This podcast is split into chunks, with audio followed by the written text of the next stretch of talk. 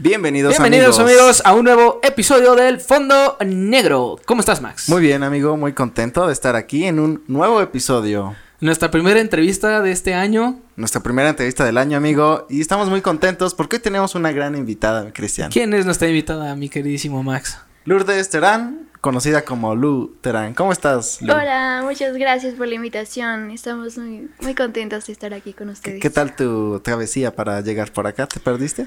Medio complicado, pero llegamos, llegamos, que era lo importante. bueno, lo importante es que empezamos bien el año, ¿no? así es, y empezamos bien con una, una gran invitada y un súper episodio, amigo. Sí, así es. Vamos a dar una breve descripción de ti pero conforme pase el episodio iremos como desarrollando un poquito, más, ¿va? Ok. Lourdes Terán del Rey. Eh, eres o estás estudiando licenciatura en gerontología. Sí, así es. Cuarto semestre ya. Órale, deportista, emprendedora, creadora de contenido, creativa, influencer. Y bueno, muchas, muchas cosas más que iremos indagando en por qué. ¿Cómo fuiste eh, empezando cada una de estas, el emprendimiento, las redes sociales, el fútbol. Sí. Tus primeros acercamientos. Sí, sí, sí. Justo, este, eh, nos, nos genera esta como, como duda de cómo desde muy chiquita a lo mejor y tuviste ya la idea de, de ser a lo mejor y deportista, que tengo entendido que empezaste desde los cinco años ya a tener este acercamiento al deporte, ¿no? Y que poco a poco se fue distinguiendo hacia qué era lo que más te gustaba, ¿no? Eh, tener este acercamiento hacia los deportes, ¿crees que ha sido una de las cosas por las cuales tú seguiste en el deporte? O sea, ¿crees que ese acercamiento es lo que te hace que hayas querido como tener esta parte de inclusive generar eh, ¿cómo dices? Este, dietas de, para nutrición, que gimnasio, que deportista, que esto. ¿Tú crees que es eso? Sí, yo creo que esa es la base en donde me centré. Y como he llevado una disciplina, más que nada, la motivación pues no es, no aplica mucho en este caso, pero la disciplina que siempre llevé sí me llevó todavía al camino en el que estoy. Oye Lu, pero entonces tus papás te inculcaron como el deporte desde temprana edad, ¿no? Sí, mi papá siempre ha sido de que todo es un balance. Pero lo principal siempre, siempre fue el deporte. ¿Y qué, qué, te acuerdas de tus primeros acercamientos al deporte? ¿Cómo fueron? ¿Qué te acuerdas? Siempre me he desenvuelto con mi hermano. Okay. Entonces me acuerdo de cuando estábamos muy chiquitos, siempre los dos en el mismo deporte, que si fue taekwondo, que si fue fútbol, siempre fue con él. Yo, yo también eh, leí un poco eh, del, de la biografía que, que nosotros pudimos leer, este, acerca de que estuviste en una de las instalaciones según yo, más conocidas aquí en Toluca, que es la Escuela del Deporte. Creo que todos alguna vez hemos, bueno, yo sí llegué a ir por porque mis padres también me querían inculcar como esa parte del deporte. Y ahí era como todo, ¿no? Tenías voleibol, tenías este piscina para nadar, tenías fútbol, tenías básquetbol. Sí, como club, ¿no? Ajá, como si fuera un club deportivo. Y siempre, siempre te metían en las vacaciones de verano. A los cursos. Ajá, a los, cursos, ¿no? Que era, no me acuerdo si era solo un mes o tres meses. La verdad es que no recuerdo bien. Pero te estoy hablando de que esto, esta escuela tiene años, ya. O sea, sí tiene fácil más de 40 años este, las instalaciones y que poco a poco las han ido arreglando. Entonces, creo que esta parte de, generar, em, generar esta, eh, ahora sí que, que esta idea o meterle a la idea al niño de que tiene que hacer deporte, pues sí te genera mucha disciplina, te genera mucho trabajo, te genera mucho esfuerzo y a la vez eso también siento que te puede ayudar más a cumplir tus metas hoy en día, ¿no? Sí, claro, como te comentaba, es una disciplina. Si tú estás haciendo bien las cosas en el deporte, también tienes que estar cumpliendo bien en la escuela, con tus notas, calificaciones, en la familia, estar apoyando pues en lo que se pueda. Que ahí tocas un punto muy importante, porque los padres, o bueno, al menos en mi generación, era de no, no, no, primero la escuela y ya después lo que quieras, ¿no? Mucha gente que tenía aptitudes para ser futbolista profesional o para ser, no sé, a lo mejor un músico, o que tenía talentos así que dices desde niño, como que, ¿cómo no? Pero pues, decías, es que yo quiero ser este cantante, quiero ser guitarrista. Ni madres, tienes que estudiar una, una, carrera, ¿no? Pasar tu prepa, tu secundaria. Bueno, es que ellos, eh, su manera de, eh, los educaron de que primero era como la escuela y ya después todo lo demás, ¿no? Sí, ¿Qué- primero lo primero. Primero lo primero y ya después las actividades extracurriculares. Sí, pero fíjate que eso es, bueno, según yo, es más como de antaño, porque hoy en día tú puedes ver, por ejemplo, a niños que tienen habilidades impresionantes para hacer cosas que si yo fuera el padre sí diría, pues date, o sea, si eso es lo que te gusta, yo te apoyo. Pero en, en mis en mis tiempos, ¿no? este, hace unos ayeres, pues no era así, o sea, sí era más como de, no, no, no, a mí me estoy una carrera y cuando me entregues título porque yo sé que esa es una herramienta de vida para que tú sobrevivas el día de mañana que yo no esté, Sí, sí, sí. porque esa es la realidad, así lo hacen los padres. eh, pues entonces ya te puedes dedicar a lo que a lo que te gusta y mucha gente lo hace. Mucha gente es de que, ah, yo estudio administración de empresas porque es fácil. No estoy diciendo que es fácil, fonditos, nada más no me vayan a, sí, ¿no? O sea, no me vayan a, A crucificar, solo lo estoy solo lo estoy este, haciendo como un ejemplo. Y de repente, pues se dedican al baile o se dedican a algo más cultural, ¿no? O sea, pintores, este, cantantes, Sí, tener una licen- un, un título nada más por cumplir, ¿no? Familiarmente. Y mucha gente lo hace así. Mucha gente es como de ahí está papá, ya. Ahora sí voy a hacer mi desmadre, ¿no? A gusto. Sí. Eh, no, sé Entonces- si, no sé si en tu caso ha ocurrido algo similar o cómo han manejado esta parte de escuela y el deporte, ¿no? Desde chiquita. Sí, bueno, ahorita ya han sido más flexibles mis papás. Más que nada mi papá porque él es, ha sido como que más atrás de nosotros. Pero antes era así de que hasta que no termines tu tarea no te vas a entrenar. Ok. Así era. Prim-. Ajá, primero era lo primero, Ajá. nuestras obligaciones, y ya después era lo que podíamos hacer. Pero ahorita ya son más flexibles, porque pues nosotros ya no sabemos desenvolver en lo demás. Oye, cuando estabas chiquita, que mm, no sé si era tu caso, pero veías algún deportista o algo así que di- y decías, quiero ser como él o ella o algo así, ¿te pasaba? Sí, ¿Sí? me encantaba Alex Morgan. Ok. Era un, un pilar muy importante. Yo ¿Sí? decía, yo voy a ser como ella. Sí. Fíjate que eh, una de las, de las cuestiones que hoy en día vivimos, eh, todavía no habíamos tocado ese tema, pero lo, lo, lo quiero enfatizar. Jugaste eh, fútbol con el equipo del Toluca durante cinco años, con el Tigres me parece que fueron unos meses. Sí. Este, también te llamaron para Chivas y bueno, en general, estar por toda esta parte de la, de la sub-17, sub-20, ¿cómo, ¿cómo ha sido el apoyo que tú has visto dentro de las instalaciones o del instituto ya? Porque nosotros como visores o como gente que nada más le gusta el fútbol, yo he visto que el apoyo ante el fútbol femenil es muchísimo menor que el que le dan a los hombres en, en ciertos aspectos, ¿no? Pero no hay como escucharlo de viva voz tuya, porque tú ya estuviste adentro y tú sabes hasta dónde ha sido el apoyo. A lo mejor y nosotros no lo vemos como publicidad o como mercadotecnia, Claro. pero a lo mejor y dentro de la institución si te dicen, no, yo te apoyo, mira, tienes, no sé, me imagino, porque yo tampoco he estado nunca en un equipo profesional, que pues tienes a tus médicos, tienes ahí como a tus nutriólogos, tienes la comidita antes, yo tenía este ahí un conocido, este le mando un saludo a, a Jonathan Arias, fue un, un, futbol- un futbolista profesional, este también jugó en el Toluca y por una lesión de rodilla se tuvo que salir. Pero Esa lo conocí, lo, sí, lo conocí, me entrenó y todo, y yo le preguntaba mucho porque a mí me, entre- me intrigaba saber qué era lo que pasaba adentro, ¿no? En la bombonera, en el estadio, este, y ahorita tocar esos temas contigo para que también nos puedas decir cómo son los camerinos o cómo tienes que entrar o de por dónde entran los futbolistas, o, o sea, toda esta, toda esta área que es muy desconocida para todos los amantes Sí, del el, de- fútbol. el detrás de, ¿no? El detrás de cámaras casi casi, Ajá. ¿no?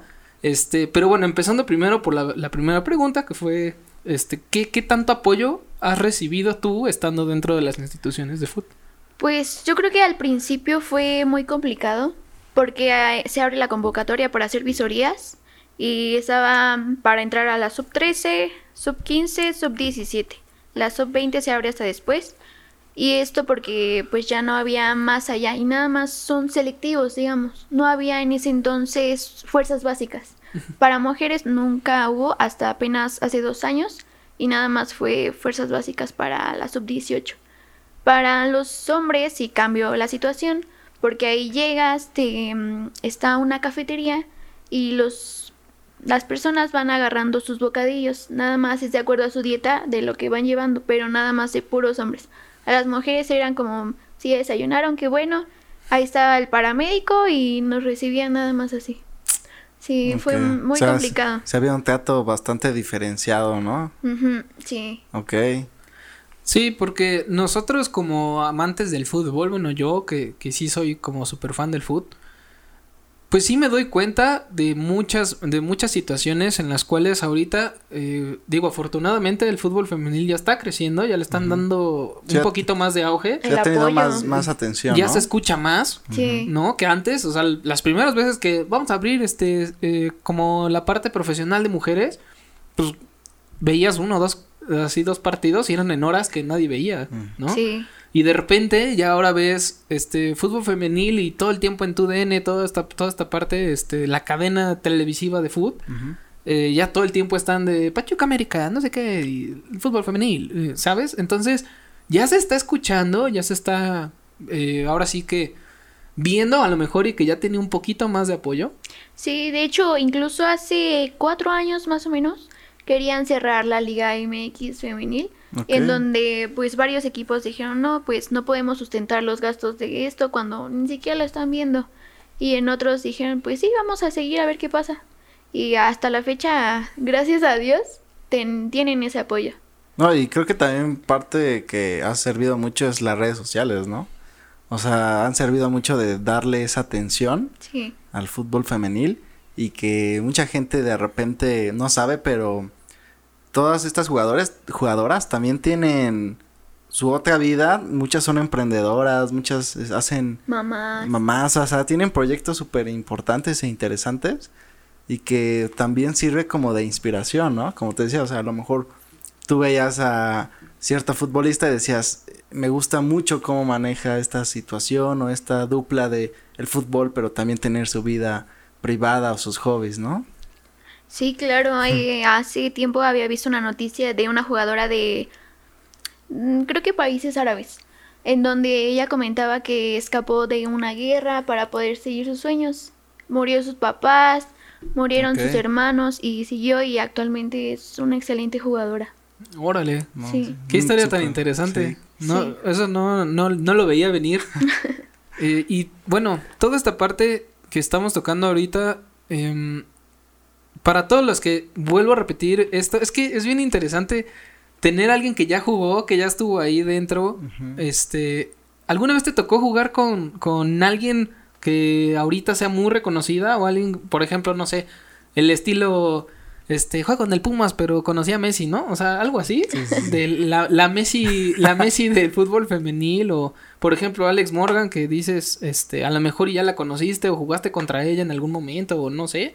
Eh, ahorita he visto también que han, han sido muchos, eh, bueno, ya como muchos intercambios o muchos, este, como traspasos de equipos que ya hasta traen de Estados Unidos, de Holanda, de un buen de lados, ¿no? ¿Ya te ha tocado jugar contra, contra ellas? Sí, bueno, jugaban, jugaron conmigo. eh, jugó Karen Becerril, ahorita ya está en el primer equipo en el Toluca, y Nati Maulón. Con ellas me pude desenvolver un poquito, pero fue normal. Oye, pero no sé tú, pero esa parte de jugar o estar ahí, ¿cómo lo ves? O sea, ¿cómo lo nos podías describir qué sientes? No, es una, bueno, es una cosa inexplicable, la verdad, te sientes muy emocionada, tu corazón va a mil por hora, Sí. pero ya cuando empiezas a tocar el balón, ya todo, fluye, sí, es muy diferente. O sea, que la gente te esté viendo, Sí, que sí, te esté gritando nada más a ti, es muy diferente al ambiente. O sea, creo que, que también como que canalizar los nervios y toda esta parte es muy muy importante en- ahí en, en cancha, ¿no? Porque de eso también determina cómo juegues, Sí, claro, es más que nada dejar todo atrás. ¿ok? No te, te tienes que concentrar y ya lo demás sobra. Sí, pero es muy padre que se escuche cómo la gente te alienta, tus papás, la gente que quieres, es muy diferente. Oye, ¿sí es cierto el mito que se dice que la cancha de la bombonera está bien chida? es que yo tengo muchas O sea- ganas de ir a pisar, o sea, Ah, aunque jugar. no juegue, ajá. Ah, ok. Sí, o sea, aunque no juegue, nada más quiero pisar el pastito a ver si es cierto, porque es que se ve muy bonito el lugar donde tú ves el estadio. Una, una reta, ¿no? Sí, hay una reta, sí. Armarnos una reta. Sí, o por ejemplo, este, esta percepción esta percepción que tenemos, por ejemplo, de la televisión, que el balón sale volando hasta el otro lado y a lo mejor y pues no es tanta La diferencia. la distancia de la cancha, ¿no? Pero tú ves en, el, en la tele como un baloncito Sí. así volar hasta el otro lado, ¿no? Y realmente pues es una percepción diferente a los que están adentro. Sí, la primera vez que lo pisé se siente así como abombochado. No sé cómo explicar la Como sensación. acolchonadito. Ándale, Acolchonadito. sí. La, la primera vez ya cuando vas, las demás veces es normal. Ya se te Así. hace normal, ¿no? Sí, ya, X. Oye, ¿en qué posición jugaste o juegas actualmente? Cuando recién empecé, que jugaba con hombres, tenía seis años, era defensa eh, lateral. Siempre me encantó ahí la armé. Yo creo que dentro de esta, digamos, carrera futbolística, me encantó ser defensa y donde más la armé. Ya después me ponían de delantera y de media. No me encantaba tanto como la defensa, pero sí me gustaba. ¿Y ya pudiste meter algún gol o algo así? Sí, sí. Ah, eso es todo. ¿Cómo fue? Cuéntanos. ¿Cómo ese fue tu gol, ese experiencia gol de tu primer gol? El primer gol que en visorías lo realicé porque dije, no, me tienen que llamar. Quiero, quiero estar aquí, o sea, es mi sueño estar aquí, que me puedan ver. Y dije, tengo que hacer de todo. Y mi papá me dijo, bárrete, bárrete. Porque hay niñas que, ay, no, es que no me vaya, se me vaya Ajá. a caer la uña. ¿En serio? O, Ajá. o lastimar la piernita, la piel. ajá. No se me vaya a ensuciar el short. ok. Y mi papá, bárrete co- con eso. Y ay, pues voy a ver. Y ya en una jugada se armó un tiro de esquina. Me acuerdo que la mandaron y en ese entonces, pues yo no era tanto de meter la cabeza. ok. Porque dije, ¿cómo muevo la cabeza? entonces sí, fue un tiro de esquina y metí gol con mi cabeza nada más. La... Ándale, sí. ¿Y qué dijiste? Ah, Y yo, estaba ahí solita gritando, no conocía a nadie de las visorías, pero estaba gritando, ¡ah! Y mi papá, bien, hija, bien. Y en eso un maestro, me acuerdo, el profesor Víctor, me llamó y me dijo, dame tu nombre. Y a las que les estaban pidiendo el nombre eran porque pues querían pasar a la segunda etapa de las visorías. Entonces ya dije, ya la libré, pero O- todavía faltaba otra etapa. O sea, visorías, tengo entendido que son partidos donde van como reclutadores a, a Ándale, ver sí. como los mejores jugadores para después pasarlos a un torneo o algo así. Ándale. Ok. Sí, bueno, son- más que nada los suben, ¿no? Como de categoría. O sea, los, o sea, te visorean para saber si... O sea, como que si vas a poder pasar como al siguiente... Como escalón de la rama alimenticia, Ok. ¿sabes? O sea, como para subir a primera o subir a primer equipo. En este caso, como comenta Lu, no hay fuerza básica. No, en ese entonces no había. Ahorita ya hay. Sí, ya, nada más de una categoría. Las demás que había de selectivo las cerraron. Uh, Sí. chetos. Oye, oye, Lu, y entonces, eh, cuando empiezas a subir de categorías, ¿qué empieza a incrementar? Me imagino que los entrenamientos, alimentación. Sí, ¿Qué es- proceso, cómo empieza a surgir todo eso? Pues más que nada es la diferencia entre las compañeras. Yo tenía 13 y ya cuando subí a la sub 15, todas las veía más grandotas, más desarrolladas y yo, ay, estoy muy chiquita. Ah. Entonces sí cambia la alimentación, empiezas a tomar que la proteína para el aumento de masa muscular, la fuerza. También implica más eh, la comida. Ok. Yo no podía comerme una hamburguesa normal y al día siguiente estar corriendo como antes. Yo sentía Ah. esa carga porque el acondicionamiento físico no es lo mismo. La alimentación influyó mucho. Bast O sea, desde una hamburguesa sí sentías ya la diferencia sí, entonces dije, ay, no, no me tenía que haber comido esa hamburguesa. Sí, es que eh, pasa algo bien chistoso. A, a mí también me pasó en algún momento cuando decidí como ser fit y no fat. Este, en el que ya te acostumbras tanto a comer como tatuncito Sí. y así. Y de repente le metes una pizza o algo y sí sientes así hasta remordimiento, pero no solo moral, sino como en el estómago hasta te empieza a crujir feo, te duele el estómago, o sea, ya no aguantas la grasa, por ejemplo, ¿no? Entonces yo me imagino que ha de ser algo así Sí. lo que pasaste, ¿no? La respiración más que nada. No sientes lo mismo estar corriendo 100 metros de, mm, no sé, en la mañana. Corriste 100 metros y ya no, no sientes que estás respirando bien. Es mucha la diferencia. Se siente como un golpe, digamos, pero en la respiración, ya no. Bueno, ahora ya lo saben, si quieren ser futbolistas, dejen de comer pan. Hamburguesas. Hamburguesas, pan, tortillas. O sea, creo Masas. que, creo que el balance empieza ya a influir muchísimo, ¿no? O sea, a lo Sí. mejor si quieres comerte la hamburguesa, pero tal vez en otro momento, ¿no? O la mitad de la hamburguesa. Ándale. Es la disciplina y el balance que tú apliques.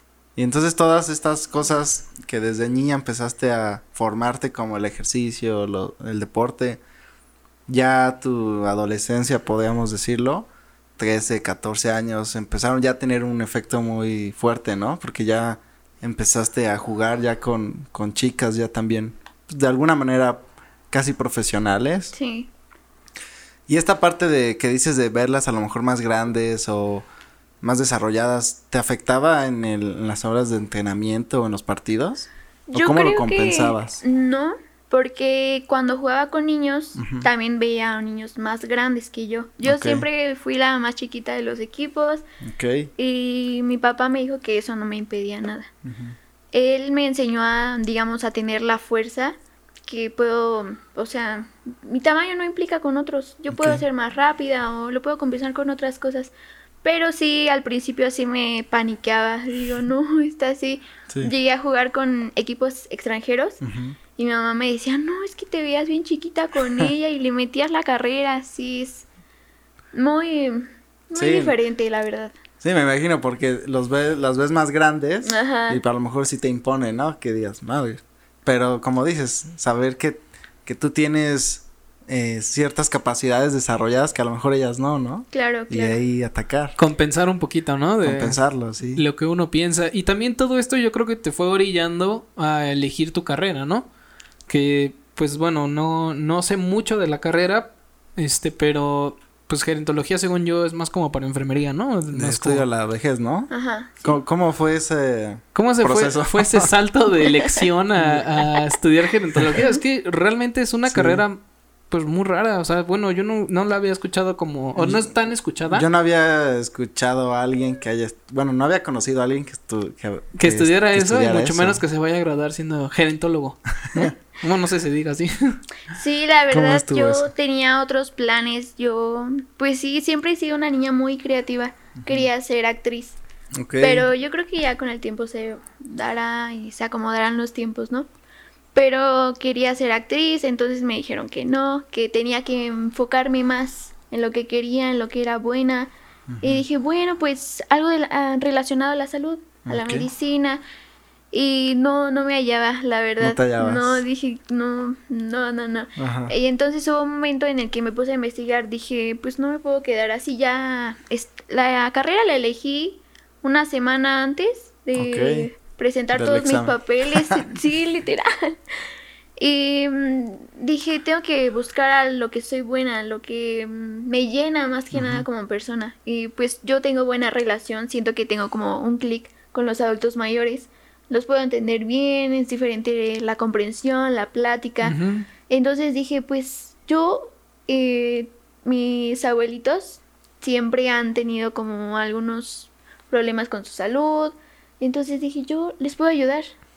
¿Por qué no? Ok. Pero eh, en ese entonces eh, tenías que estudiar primero medicina y te especializabas en gerontología. Ahora ya es diferente, la hicieron licenciatura. Entonces dije, pues sí, me, me la voy a aventar. Mis papás me apoyaron. Me dijeron, pues está bien, si eso es lo que quieres. Y sí, afortunadamente quedé. Qué bueno. Yo creo que esta parte de elegir una carrera tan a lo mejor y precipitado, ¿no? Porque a mí me pasó lo mismo. Yo de hecho ni siquiera quería ser ingeniero y digo así a, ciencia cierta, ¿no? Yo decía, me choca matemáticas, Me choca. física y eso y de repente, bienvenidos a matemáticas uno, física uno, química uno, biología uno y yo como de, ah, chis, ¿a poco los licenciados vemos esto? Y ya cuando fui a checar, te lo juro, a mí me pasó esa historia verídica, real, así. 100% Fui- fui- real, no fake. Sí, 100% real, no fake. Este, fui con mi directora y todo, y sí le dije así, este, ah, es que quiero ver mi, mi, este, mi programa de estudios, ¿no? Pero era jalada, ¿no? Quería saber qué decía. Y así de ingeniero en biotecnología. Y yo, ¿por qué hice ingeniería? Dije, ¿a poco elegí esto? Dije, bueno, ya ni modo. Entonces sí estuve como batallando, este, esta parte de, pues ya, ¿no? Es como, pues ya estoy en la carrera, sí me gusta, pero los primeros semestres que son, este, ciencia básica, este, o materias que digo, sí, como del que tronco siento que común. es- ajá, como tronco común, como que digas así, "Ah, no sé, tal vez todavía me puedo cambiar. Creo que estoy a tiempo. Sí, claro. También yo lo hice en mi carrera. Eh, farmacología, bioquímica, temas así. Dije, ay, ¿cómo estoy aquí? Y sí, es, es muy, muy bonito. Pero, o sea, a lo que voy con esto es que después de que tomaste esa decisión precipitada, o a lo mejor y yo lo veo precipitada por una semana antes, este. O sea, ya ahorita en el momento que, que ya estás viendo, ya estás en cuarto semestre, que estás, este, pues ahora sí que cursando cada vez más los semestres, con el paso del tiempo te has dado cuenta que en verdad sí fue lo que decidiste que está bien, o, o todavía no, no sientes que sea lo tuyo. Sí, con el tiempo me he dado cuenta de la carrera por la que estoy. Porque es que la gente me llega a necesitar y digo, sí, por eso estoy en esta carrera. Órale, está muy padre. Y, ahorita que estabas diciendo esto de que estás en cuarto semestre, eh, me hizo pensar que eres la invitada más joven que hemos tenido. Sí, de hecho sí. Es la invitada más joven en, en el- en las entrevistas de este año nuevo. Muy bien. Eso, Bien. eso me agrada. Entonces, pues bueno, ya vas eh, como a la mitad, podríamos, casi, casi. Casi, casi. Casi, casi. Sí, son, ¿Son qué nueve semestres? 10. Son diez Diez. semestres. 10 Bueno. semestres. Y luego Todavía. tienes que hacer servicio o algo así. Sí, mi servicio. Servicio y Prácticas. Y prácticas, ¿no? Las prácticas las llevo durante el semestre. Ah, no, está súper chidos. Sí. Oye, y esta parte de estar estudiando, porque ya la universidad te, te representa como dedicarle un- más tiempo, ¿no? Sí. A lo mejor en la prepa o secundaria, pues de alguna manera está más tranquila la cosa. Pero ahora que has estado estudiando ya un- una licenciatura y aparte jugando, ¿no? Digo, no juegas todos los días, todo el año, pero sí ciertas temporadas. Sí, ¿Cómo, lo has, ¿Cómo lo has hecho? Sí, aquí sí es complicado porque ya no es lo mismo faltar Ajá, que en la prepa que nada más decías, oh, es que tengo un partido y como si nada. Pero aquí tienes que entregar justificantes, el maestro no te acepta el justificante, ¿para qué fuiste al partido? es más importante tu carrera, ¿eso qué te va a dejar? Pero pues hacerlo lo que te gusta es muy Claro. diferente. Pero, ¿y que cómo lo has hecho ahí? ¿A qué le das como pues, La más preferencia? mayor prioridad. Sí, bueno, ahorita ya le he dado más prioridad a mis estudios. Ah, ok. Es muy diferente porque una falta te cuesta, no, bastante te cuesta. O una calificación completa, Sí, ¿no? claro. Eh, el tema que vieron ya es diferente. Oye, Lu, hay una duda un poco existencial.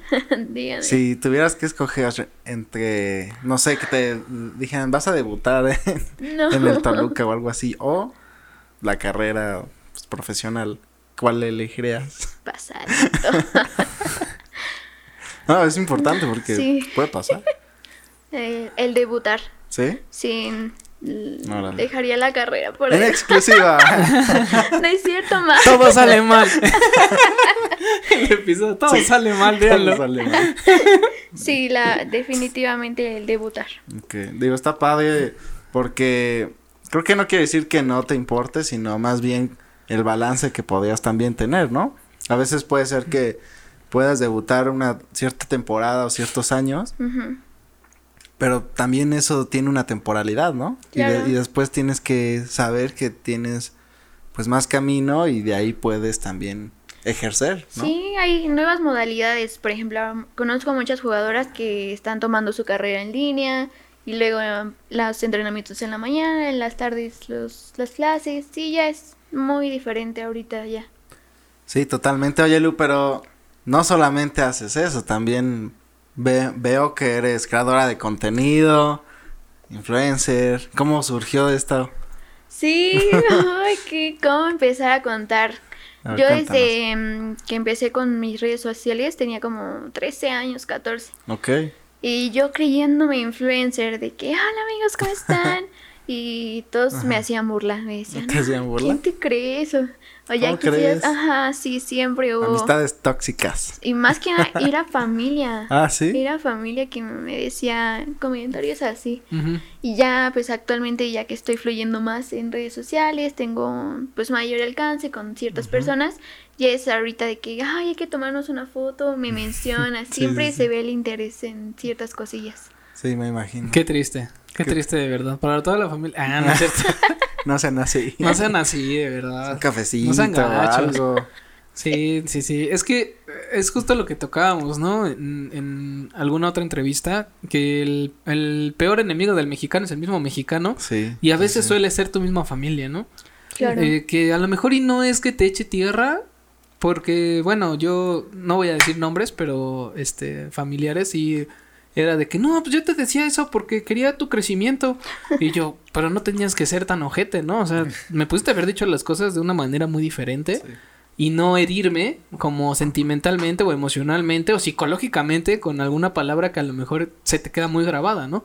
Por ejemplo, ahorita me comentas tu misma familia diciéndote, ¿quién te crees? O sea, ¿tú crees que eres influencer? ¿Cómo? O sea, si me explicó ese tipo de cuestiones, creo que se pueden manejar de una manera muy distinta. Claro. Más porque son familia, ¿no? O sea, No, y son comentarios que cuando vas empezando, sí te Sí, duelen muy exacto. fuerte, ¿no? Porque pues, el único motivante eres tú.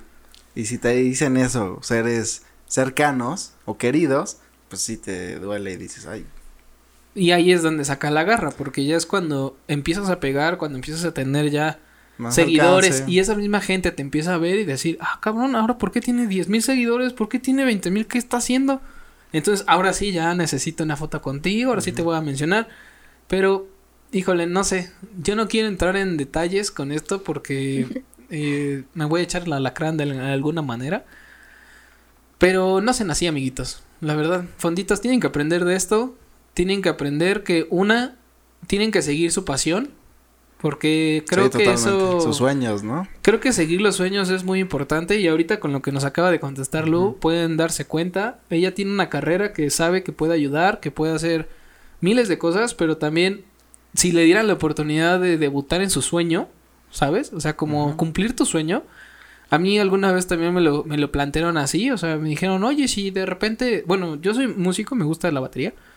Entonces fue como de, si llega así, no sé, me decían el de Foo Fighters, ¿no? Y, y te dice, necesito baterista.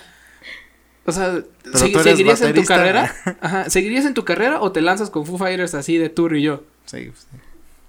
Obviamente sigo en mi carrera. No, es cierto. no, pues es que son cosas obvias. O sea, porque una cosa es, es. A veces tienes tu carrera, que a la vez es tu pasión. A veces tienes tu pasión, que no es tu carrera. Y a veces tienes las dos. Y si se dan la oportunidad de las dos, Sí, como fusionarlas. las, o sea, la, la avientas. Sí. Pero si no, decides una. Ujú. Y si no, decides la más viable. Pero vuelvo a lo mismo. Llega un momento en el que a lo mejor y dedicarte a tu pasión no es tan grato para la familia. Porque es como de, ¿cómo, que, cómo vas, vas a ser profesor de batería? O, ¿Vas a hacer cine? Ajá, como o por ah, ejemplo en tu cabrón, caso, ¿no? O sea, ¿a, a poco vas a hacer cine? ¿Tú director? No manches, eso ni es bien pagado. Así, y todo así de Guillermo del Toro, este, Alfonso Cuarón, Sí, o dices, No oh, no, ¿no? pues, O sea- déjame pues grabar mi historia con mi camarita, ¿no? A nadie le hace daño y pues está Y, padre. y que mucha gente ha crecido así. O sea, por ejemplo, ahorita que tenemos la ventaja de las redes sociales, por ejemplo, si, si Lu supiera que en, en redes sociales están todos los visores hoy en día, ¿no? Desde la pandemia, que también cerraron prácticamente todo, toda Sí. la, todo el alcance de algún deporte visto y que cuando regresó fue un caos total porque todos los estadios estaban llenos, todos querían ver al Celaya Toluca, o sea, cosas que dices así, de eso qué, ¿no? Pero voy al estadio porque ya no aguanto estar en mi casa, sí, ¿no? totalmente. Entonces, saber que toda esta parte de las redes sociales influye para que a lo mejor y sube tu video de cuántas cuántas este dominadas puedes hacer. ¿No? Tiros al arco. Este, toda esta parte pues a lo mejor y un visor diga, "Ah, no ma, esa chava del TikTok, o sea, porque es la realidad." Wow, le pega muy bien. ¿No has visto unos que le pegan y que le atinan así a desde súper lejos A los botes Ajá, a los y botes? cosas así, ¿no? O sea, yo creo que también esas cosas pues, sí llaman la atención y quieras o no a alguien que lo vea y de a ver, llámale nada más para que vea a ver si sí sabe jugar. Tiene buena técnica. ¿No? Pero ahí entramos a otra cosa que no sé si puedas hablarnos de eso, pero yo tenía entendido que mucha de la de la mafia del fútbol es literalmente entrar con palancas o entrar con dinero. Y es por eso que a veces nosotros vemos algún partido donde alguien no sabe ni tocar la bola. O que no man, o sea, es como de, tú eres futbolista profesional, no manches, o sea, juego mejor yo y eso que ni entreno, ¿no? Entonces llega este, esta controversia en la que dices, ¿Será? ¿Por qué? Y cuando te explican que es así de, no, pues es que tienes pues, que dar un varo para entrar a debutar, para ser de primera, para esto.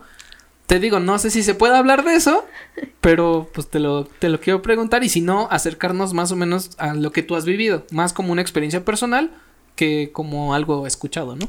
Sí, más que nada han sido experiencias de lo que yo he visto, escuchado, incluso amigos cercanos me han dicho, no, es que a mí me pidieron tantos miles de pesos. ¿Cómo crees? Sí, ya han sido varias veces. No es. Bueno, como sabemos, ya es una realidad. En todo existe la mafia. Sí. Y principalmente es el fútbol. Con palancas, muy pocas ocasiones. Pero son palancas muy buenas. De que, ay, mi papá es Memo Ochoa. Casi, Ah, casi. sí, sí, Sí, Como Santi Jiménez, ¿no? ándale. Como el Chaquito. Y pues sí, ya sabemos que es una realidad. Si te piden. Bueno, desconozco la verdad con la rama femenil. Ahí no, no creo que sea tan necesario de que me des dinero para poder debutar. Pero sí, con los hombres sí, sí es una realidad que te piden una, la nota. O sea, con mujeres sí es más como por habilidad, Ándale. o sea, sí es más talento. Sí.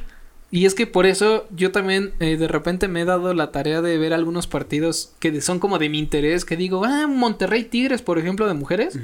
Si dices, ah, no, está bien chido, o sea, sí se, se dan chido, o sea, dices, ah, órale, qué padre, o sea, sí te divierte. Estos Porque- sí juegan. Porque sí juegan, la tocan, se barren, o sea, sí hacen. Y hay otros equipos que, como tú dices hace ratito, no me quiero romper la uña, entonces hasta me da risa.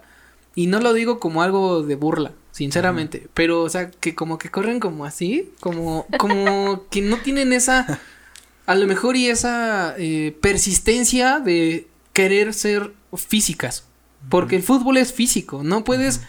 No puedes nada más llegar y, ay, me va a pegar, o sea, porque si no, ya no puedes jugar. O sea, tienes que ser, a lo mejor y no en el sentido malo, como machorra, ¿no? O sea, ¿sabes? Sí, a lo mejor más. De una morra ¿no? así de ahora, hija, de tu-". Sí. o sea, pues no, pero Pero sí hay casos. desgraciadamente un deporte es físico y sobre todo eso es lo que llama la atención a la gente. Es por eso que cuando tú ves fútbol varonil, cada que se barren y así, no más, era roja, o, si- o sea, ¿sí me Sí, explico? sí. Ese tipo de reacciones que busca la gente, busca que se den en la madre. O dos, que haga pases súper chidos, o que la, ah, no, ¿viste cómo la bajó? ¿Viste cómo le tira? Entonces, ahí se dividen en dos cosas. Ojo, les estoy dando así todos, Televisa y todos los que estén escuchando esto. Le dice. O sea, neta, Como es si que, te le dice fuera una persona, ¿no? es que eso es, una, eso es un mercado enorme de publicidad, de mercadotecnia. Si se centraran más en hacer que o se vea más físico el deporte o que se vea el talento completamente, es lo que va a hacer que la gente vea y voltee. O sea, Es- o bueno, sea, pero también parte de la difusión, ¿no? O sea, si, si le dan difusión fuerte, seguramente alguien va a ver el partido. O sea, es como cualquier producto visual. Si le das, metes millones de publicidad, pues ah, lo van a ver. Ajá, sí, si no claro. le metes, pues, Pero a lo que voy es que el interés de la gente, por ejemplo, te voy a dar un ejemplo. Tú que a lo mejor y no estás tan metido ahorita en el fútbol, pero si yo te pongo ahorita un video de 15 segundos donde ves tres tiros libres de Messi al ángulo, a te pongo un video de 15 segundos Messi corriendo, ¿cuál te va a gustar más? Sí, no, pues es que en el primero está la acción, ¿no? Exacto, Sí. eh, es justo. O- otro, otro ejemplo, te pongo un video de 15 segundos donde hay barridas, donde hay tacleadas, donde se van a agarrar inclusive a trancazos en la banda porque todo el equipo se levanta a tranquearse con otros. O ves a uno que es así como de nada más el hablado, ¿no? De, ay, ya va a empezar el partido y no sé qué. O sea, ¿qué te va a llamar más la atención? ¿Me explico? O sea, Sí, ves sí más a los trancazos, Sí entiendo más tu esto. punto, pero creo que pues, es también parte de la naturaleza del mismo deporte, ¿no? Ujú. Y eso es lo que no sé qué tan, qué tan viable sea, por ejemplo, en el equipo femenil. O sea, no sé si también te llegó a tocar algo mejor una barrida o una tacleada que dijeras, ay, hija, de-", así hasta, hasta te prendía, como que, ah, va, va, va. Sí, no, han sido varias, varias veces han sido y con gente, con niñas más, más altas que yo, te digo, la, más que nada las grandotas yo veía y me pasó con Tigres en un partido en donde ya, ya eran varias llegadas que me había dado, entonces ya la última fue como de, ya, Ya estuvo, ya, ya, me cansé. Y entonces ella se voltea, me empuja. Es que sí, ay, con las mujeres es un trato diferente. Hay unas mujeres que se prenden, hay otras que dije, ah, pues ya, hasta ahí. Pero así hay unas que se prenden y como yo soy Aries, yo pues sí, ¿Y, ay. y te empujó? Ajá. ¿Y qué O sea, me volteo Ajá. y se me queda viendo y me empuja y me O dice, sea, así frente a ajá. Y, y me dice que qué problema tenía. ¿Qué problema tienes? Y yo, de aquí soy. Y tú, ni te topo, morra. Le dije, no, no, No, no. ya valiste. ¿Y qué hiciste? Y me volteó bien y le dije, ¿cómo que qué problema tengo yo? Y casi, casi la agarraba y el árbitro ya, eh, ya, sepárense, sepárense.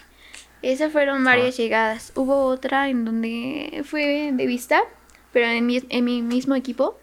Hubo una compañera que ya no alcanzó a llegar a la jugadora, era la delantera, y que la agarra del cabello. Y la No jala hacia atrás y ah, la sí, tira. sí he visto así la videos jaló. así. y- Órale. Una de sus amigas hizo eso. Ah, Ese fue el video. sí, sí, ah, dices, Sí, todo se prende, todo se prende, las jugadoras empiezan a gritar, sí, es muy complicado. Cuets. Cuetes. Sí, se prenden muy... Yo no me llego a prender en los partidos, a menos de que ya me hayan llegado varias veces, pero yo no soy la que inicia. Yo soy muy... Yo soy la que termina. Lo que empezó... órale, Dices yo Esparta y sí, la sí. pata en la jeta, sí. Oye, Lu, eso está interesante porque, digo, yo he visto algunos videos así, de que de repente se, se pelean y justo así como dices, jala de, le jala el cabello. Pero en cuestión, también he escuchado que en cuestión interna del mismo equipo, en no sé si en vestidores o así, ¿te ha llegado a pasar algo, alguna bronca? Eh, jugamos una vez contra Lions, eran de las semifinales, finales, ya todo se prendía, ya era diferente. Incluso si te rozaban ya era como, ¿qué problema Del tienes? mismo equipo, o sea, tus compañeras, digamos. Sí, sí, sí.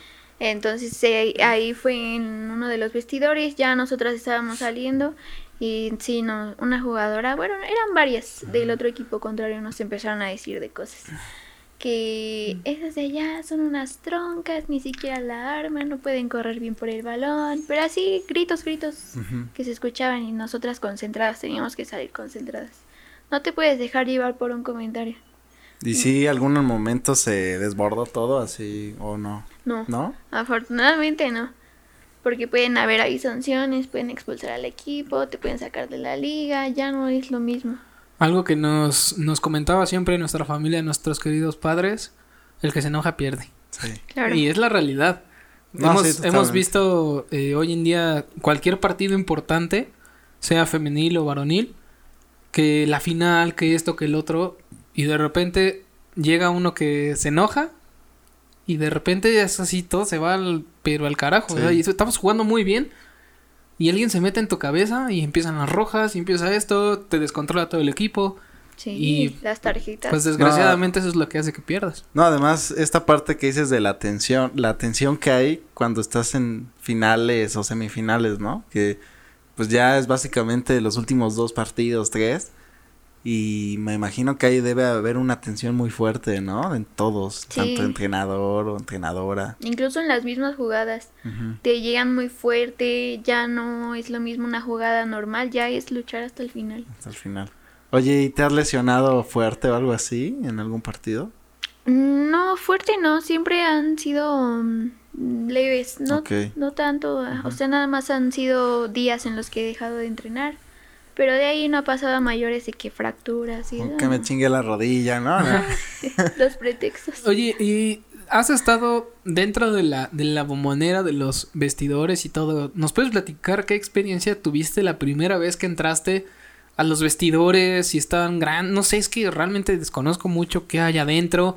Eh, tengo entendido que hasta creo que hay un museo de, del Toluca allá adentro, no sé, o sea, no tengo idea que tenga ahí.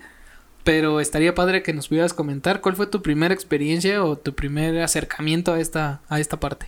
Sí, es una experiencia completamente diferente desde entrar al pasillo en donde pasan todos los jugadores presentándose. Es un pasillo largo rojo y en las paredes están pues diferentes figuras de los diablos. Desde ahí empieza todo diferente. Se siente en la adrenalina más que nada. Esa es por la parte del, del pasillo. Pero hay una zona donde tú comentas están los vestidores Y ahí están, son como, digamos, lockers anchos en donde ponen tu playera, todo tu equipo, tus calcetas y bueno, tú traes tu equipo de espinilleras, vendas, tachos, pero ahí viene en la parte de arriba tu nombre, tu playera y ya está todo acomodado. O sea, tú, o sea, tú llegas y ya está todo acomodadito para que te cambies. Sí. ¿Qué es lo que te proporciona eh, como tal la institución? Short, calcetas, la playera y a veces te llegan a, a presentar tus tachos, depende. Ok, Sí. yo tenía entendido, eh, te vuelvo a comentar esta experiencia que, que viví con, con este, este buen amigo, que lo considero a Jonathan. Él me comentaba que, las, que la ropa que usan como tal es muy diferente a la que un aficionado puede comprar.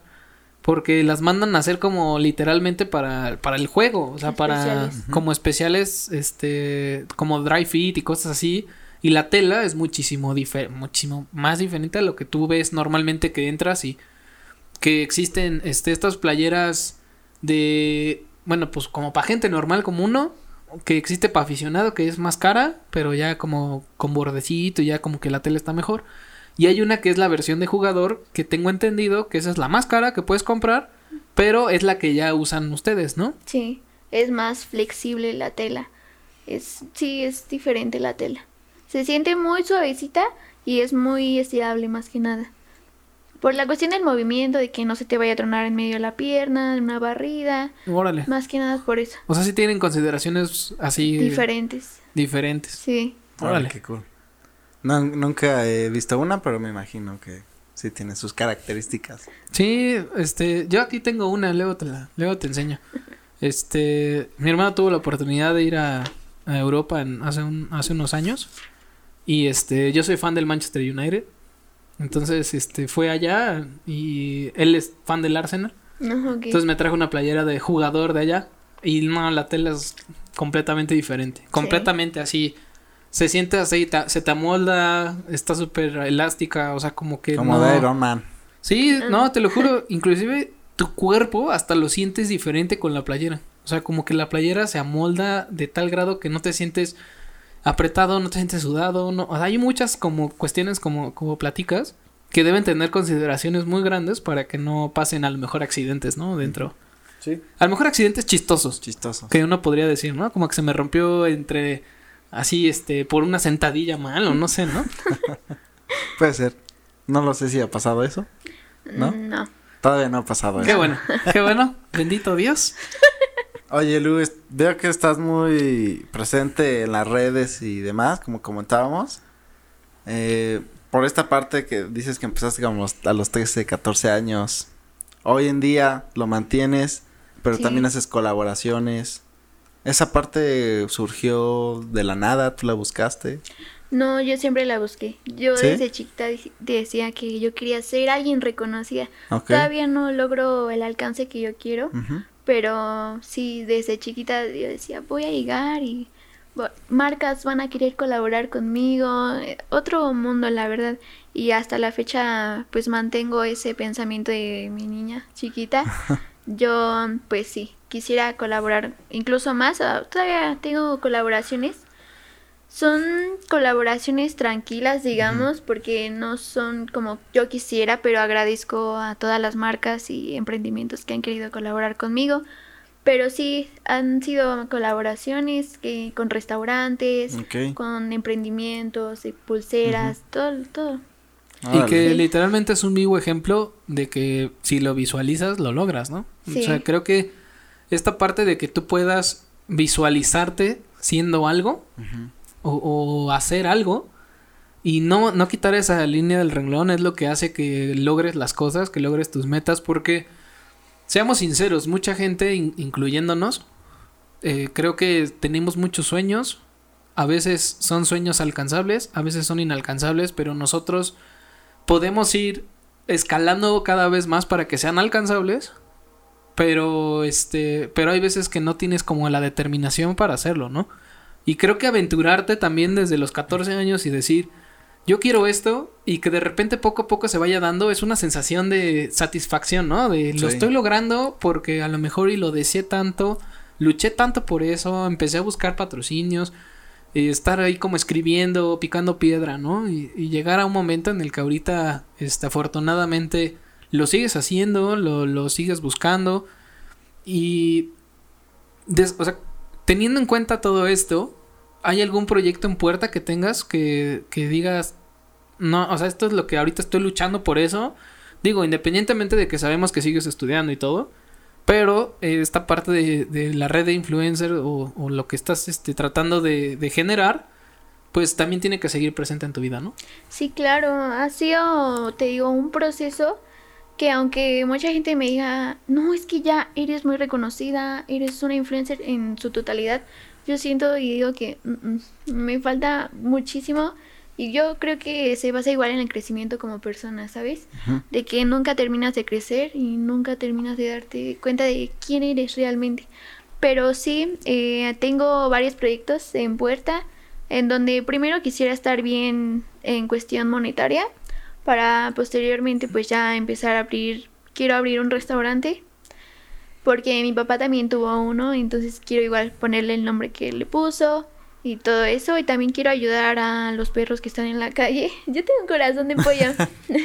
sí, mucha gente te va a decir eso de que, ay, pues yo también quiero ayudar a los perros, pero yo quisiera poner como mm, Como un albergue. Ándale, un albergue y poder ayudar no solo a los perros, también a los gatos.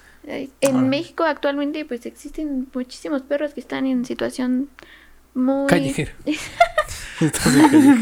Sí, En situación de calle. Es muy deplorable. Eh, están Sí, ahí muchísimo. muriéndose los que acaban de atropellar. Muchos perros que están sufriendo. Oye, yo, yo quiero hacerte una pregunta y esto yo creo que, te, que, que va a ser así la pregunta del año. Órale. Bueno, yo espero, ¿no? Eso creo yo. Eh, Tú como influencer, quiero hacerte dos preguntas. La primera, para ti, ¿qué es ser influencer? Y dos, ¿qué es lo que quieres dar a influenciar? O sea, como que, ¿cuál es tu objetivo de ser influencer? Para mí ser influencer es dar una imagen que quieras que tomen de ejemplo de ti, que quieran mejorar como personas e incluso en mejorar diferentes aspectos de su vida. Por ejemplo, la vida sana, la vida fitness. Más que nada es una imagen que tú quieras brindarles a esas personas para que puedan lograr, que no se queden en su zona de confort, que puedan llegar a ser más. Entonces, entonces ahorita tu, tu, o sea, como tu influenciamiento ha sido más hacia el área de salud, Ándale. como más eh, nutrición, este, como, este, crazy fitness gym, ¿no? Así como algo más, o sea, Eh. más dedicado al gimnasio y a la nutrición. Sí, Ese es aparte de la disciplina. Si no tienes disciplina, ¿cómo puedes avanzar? Incluso la motivación no es tan importante en este caso, porque te puedes sentir motivado de que, ay, sí, este día, mañana me voy a levantar a las 6 de la mañana y me voy al gimnasio. Y pasa el día y te quedas dormido. Eh, mm, Y dices, mejor mañana. sí, ya, ya. Hace frío. Ah, Tengo sueño. No, sí, y es lo que pasa, ¿no? hay más en estas épocas de principios de año, Que Sí. también es como tu meta de año nuevo, ¿no? que es la motivación de hacer ejercicio, pero no hay esa disciplina, entonces termina siendo... Sí, ves ah, en los gimnasios ahorita están a full. Sí. No puedes ni siquiera caminar dos pasos sin que te encuentres a otra persona. Y ya a mediados de- del mes o incluso a finales ya va a estar normal el gym porque la gente habla y no te das cuenta de que lo que estás hablando más que nada. Órale, es que eso es un punto bien importante, la disciplina que tienes que tener para, vuelvo a, vuelvo a lo mismo, a cumplir tu meta, ¿no? Porque, como dices, el año nuevo es para hacer metas de casi siempre bajar de peso, o el clásico, me voy a poner mamado, o quiero bajar la grasita, o quiero subir el músculo, ¿no? Que, que es como más hacia la parte fitness, ¿no? La parte de, este, no sé, eh, ahora sí no voy a ser flojo y voy a tener más chamba y voy a buscar proyectos y, ¿sí me explico? O sea, hay, Sí. hay muchas, hay muchas cosas, pero las que más res- eh, como que retumban así como en, como en el año nuevo es voy a ir al gimnasio y como dices, como la gente no, no tiene esta disciplina o simplemente no lo, como que siento que no lo, no lo adoptan, ¿no? Como que no lo abrazan. Y Sí, no se lo creen Ajá, así como de órale, va. A lo mejor y no a las 6 de la mañana, pero a lo mejor en la noche, ¿no? Y así, aunque tengas flojera, aunque tengas así dolorido el cuerpo, aunque te sientas mal, hazlo. Porque solo haciéndolo es la única manera de que vayas a lograrlo paso a paso. Porque hay mucha gente que sí, voy a entrar y quiere entrar a cargar 80 kilos cuando nunca ha cargado una pesa en su vida, ¿no? O, Sí, no. o cosas así. Como poco a poco, ¿no? Para que tenga efecto. Sí, yo creo que la gente tiene muchas ideas eh, falsas porque, por ejemplo, en Año Nuevo, no, en las uvas. Va a poner mamado, va, me a bajar de peso, voy a comer mejor, voy a ser mejor persona. O sea, metas más que nada para mucha gente inalcanzables y eso es lo que pues está dando. Pero yo creo que es en cada proceso. Poco a poco tampoco vas a ir como tú comentas, a llegar allí me va a cargar 80 kilos. Es poco a poco para que te vayas acostumbrando y se vaya creando un hábito. Sí, y la verdad es que en cuestión de, de salud, de nutrición, de, de fitness, pues lo más importante es la comida y el ejercicio y el descanso, ¿no? La mayoría de las personas tiene una de las tres. Las que ya se ven así, pues más producidos, pues ya son dos de tres, ¿no? De como bien y este y hago ejercicio, pero no duermo bien. Hay gente que duermo muy bien, como bien, pero no hago ejercicio. Y hay gente que solo hace una de las tres. Duermo bien, pero ni hago ejercicio ni como bien, ¿no? Sí. Entonces, tener esta combinación para generar una disciplina es lo más, bueno, creo yo es lo más difícil. Tú ahorita que estás metida en esta parte de nutrición o fitness, ¿qué ha sido lo más difícil que has tenido que, que pues ahora sí que vivir o, o a lo mejor y enfrentar? Creo que lo más complicado ha sido la comida. Yo eh, no es como que he llevado una dieta estricta, digamos. Todo es un balance. También me puedo comer mis hamburguesas, pero todo con el respectivo balance. Entonces sí, más que nada ha sido la comida. Porque mm, tu cuerpo va cambiando. Tu cuerpo pues no es como que ahorita te comas una hamburguesa y ya te sientas normal. Ya te sientes más este satisfecho, ya, ya no es lo mismo. Entonces sí creo que ha sido la comida. Oye, oye Sí. Lu, estaba viendo que mencionas que, que tu adolescencia fue un poco difícil o algo así. ¿Por qué, ¿Por qué lo mencionas? O sea, ¿en qué sentido? Ah, bueno, en la, ta- en la etapa de la secundaria, yo creo que fue una de las etapas más difíciles que he tenido, ¿Por qué? porque recibía muchos comentarios de mi cuerpo, ¿En serio? en los que pues he aprendido a trabajar, más que Ok. nada. Entonces era mucho bullying. Sí, Mm. sí han habido, bueno, en ese tiempo ha habido comentarios muy complicados respecto a mi cuerpo. Ya saben, la secundaria es como... Sí, es, Sí, a mí es- también me pasó. Es pesada. Sí. Oye, Sí. pero... Es pesada la gente. Eh, eh, digo, es- Los es- morros. Está padre si, si como dices, lo has, este, podido como superar y transformar todo Sí. eso. por Porque hay mucha gente que no y si nos puedes contar tu experiencia. siguen trastornados con la parte Ajá. de su cuerpo, ¿no? Ujú. Sí, en la secundaria recibía comentarios de que estaba muy flaquita, que era un palo. Que ya saben sus comentarios de que era una tabla, cosillas Sí, así. que si estás muy gordo, que qué gordo. Que si estás muy delgado, que qué flaco. Que. Uta, es que en Sí. secundaria. Sí. La inmadurez es otra cosa, la verdad. Y en ese caso, pues sí, yo creo que he sabido manejarlo, madurar esos comentarios, porque incluso de esos mismos comentarios, los niños que me lo hacían, ahora me llaman diciéndome, ay, estás preciosa, tienes un cuerpazo, es, ay, o sea, ya, dime algo que no sepa. Y el cacas. sí, la verdad. Sí, y es ¿No? que es que es bien complicado esto que cuenta Lu porque digo, yo también en viva en viva experiencia y personalmente hablando, pues a mí también me tocó eso y no sé si te pasa también a ti, pero a mí me pasó mucho de que me los topo después de ciertos años. Amigo, ¿cómo estás? Y yo, ¿quién chingados le dices amigo, no? O sea, tú fuiste el que así casi me hizo llorar durante toda la secundaria. Ajá. No te vi tres años y ahora sí, amigazo del alma, Ami- ¿no? Y es amix. como, como Sí, que, no. o sea, ¿qué? ¿de dónde sacas que soy tu amigo, no? O sea, hay muchas cosas que están bien diferentes o que inclusive ya encuentras gente que te llevabas con ellos en secundaria, que eran tus amigos, y ahora los encuentras y es como, "Mm, ¿qué onda? Como, ni te topo, güey, ¿no? Y es como de, ¿qué onda? O sea, Sí. los que me buleaban ahora son mis amigos y los que no me buleaban ni eran mis amigos ahora ya no lo son. Entonces, toda esta transición que yo sé que muchos de los fonditos o lo están viviendo o lo van a vivir o lo vivieron y que se pueden sentir identificados con esto.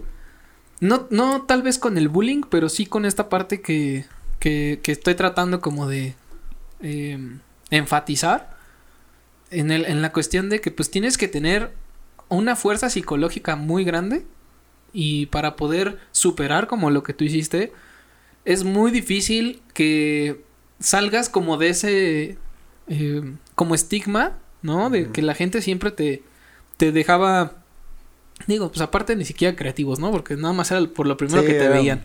Además eran los típicos apodos, ¿no? De- siempre de toda la secundaria. Sí, el clásico Majin Buu, sí, ya sabes, ¿no? X. el Barney, Cabaspash, bueno, ya, les diré después todos mis apodos. Se está cortando. Sí, está, Sí. se está expresando eso. Sí, me estoy, me estoy expresando. Tranquilo, tranquilo. Pero, Todo va a estar bien. pero fíjate que, justo como dices, o sea, ahorita ya no me afecta, pero sí me afectó en ese entonces. Y para mí siempre hubo dos opciones, ¿no? La primera era llorar, este, ponerme así todo triste y a lo mejor hasta llegando a un punto muy exagerado y muy extremo que el suicidio, ¿no? Que dices, ya la chingada, ya no quiero vivir porque de esto. Y ha llegado mucha Sí, gente sí, que sí. llega a ese, a ese punto, ¿no? O puedes ocupar eso e impulsarlo con la fuerza que tiene y decir, ah, sí, cabrón, ah, bueno. Entonces ahora sí te voy a demostrar que no soy el gordo, que no soy esto, que no soy el otro. Y como dices, ¿no? A lo mejor y tú demostraste que no soy la flaca, que no soy esto, y ahora ya es como, ay, qué cuerpazo, y o sea, chesnacos. este, pero, o sea, justo es eso, ¿no? O sea, demostrarte a ti misma que pudiste salir de ese estigma y no solo por darles el placer a ellos, sino por sentirte mejor tú, más tu seguridad, como más tu, ¿sabes? O sea, como tu propia personalidad Sí, sí, sí. y decir, órale, ahí está, ¿no? Claro. Sí, como cumplir, romper esos estereotipos también. Y creo que demostrarte a ti que, pues, que eres más, ¿no? Es un proceso de aprendizaje que también es un proceso de madurez, porque conforme va pasando el tiempo, pues tal vez ya no te importa tanto que te vean así o... Sí, pues yo No creo que es cuestión de tanto, autoestima, bien, ¿no? Es cuestión de, de, de cómo trabajas tú tu propio, pues ahora sí que tu propia autoestima. Ver las cosas de, de quien vienen y ver si lo quieres aceptar o no. Yo creo que mucha gente tiene comentarios o percepciones de ti que a lo mejor y son erradas, pero a lo mejor y ven algo que a lo mejor y tú tienes que desarrollar o que tú tienes que a lo mejor y corregir para ser una mejor persona, para ser un mejor deportista, eh, para a lo mejor y comer mejor, ¿no? Es, es muy distinto y es lo que hace ratito platicábamos. Es bien distinto cómo dices las cosas. Yo te puedo decir, ah, te ves bien gordo, esa lonja, ¿no? ¿Qué te pasó? Este, ¿hace cuántas tartas no nos vemos? ¿Qué te sucedió, no? Ya metió la panza. Ya deja de lastimar.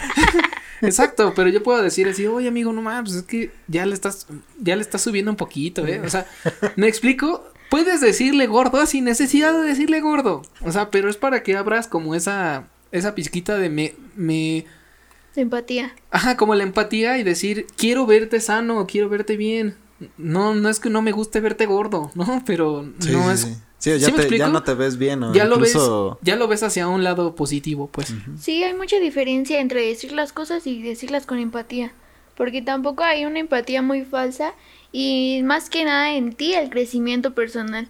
Si tú vas viendo también esos cambios, eh, ahí aplica mucho la diferencia. Sí, totalmente. Oye, Luis, bueno, antes de llegar al final del episodio, no sé si hay algún consejo o algo más que quieras contarnos. O sobre todo, o sobre todo yo creo que más un consejo de, de, o sea, ¿qué le recomendarías tú a la gente que nos está viendo que a lo mejor y quiere buscar este Un camino similar. un camino similar, ¿no? Este, o ser a lo mejor y, y futbolista, o ser a lo mejor influencer, o no sé, ¿no? O las dos. O las dos, o sea, cómo manejar eso. ¿Qué, qué consejo les podrías dar? Yo les quiero decir que se esfuercen. Siempre esfuércense por lo que quieren. Esto no va a pasar de la noche a la mañana, todo lleva un proceso. Los procesos son diferentes, pueden ir muy rápido, pueden ir despacio, todo es a su tiempo. Y más que nada sepan diferenciar para que puedan alcanzar.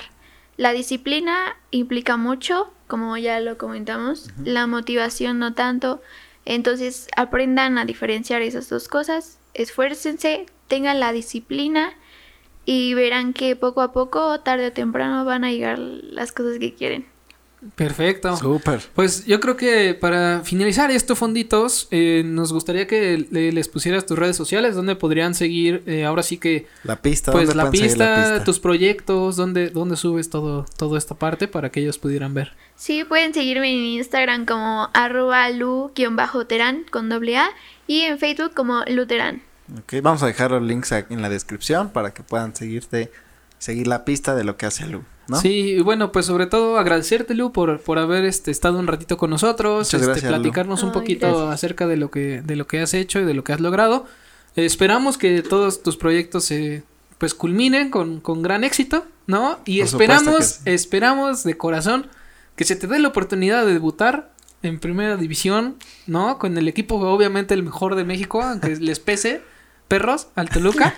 este y bueno, ¿no? Este, poder verte ahí va a ser todo un gusto y un honor. Este, pues ahora sí que llegar a verte en la tele y decir, Estaría no manches, es Lu, ¿no? Y echarte, echarte porras, ¿no? Y decir, sobre todo, que aquí en Fondo Negro traemos personas chingonas. Claro que sí, muy talentosas. Y bueno, también de parte de la producción, Fondo Negro, te va- queremos regalar esta tacita de Fondo Ay, Negro. para Muchas que te la gracias, lleves. muchas Esa es, gracias. esa es tu tacita de recuerdo para que tomes tu cafecito si es que tomas café o O té. tu tecito, Sí. y tu Este, bueno, pues ahí está. Muchas gracias, Gracias, Lu. valoro Muchas gracias. mucho su invitación y su compañía. Gracias. No, a ti, gracias por tu tiempo y tus contarnos tus experiencias, la las anécdotas.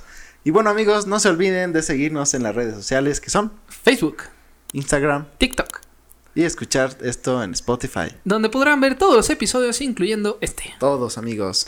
Pues hemos llegado al final de este episodio. Cuídense mucho, fonditos. Hasta un próximo episodio. Hasta un próximo Adiós. episodio.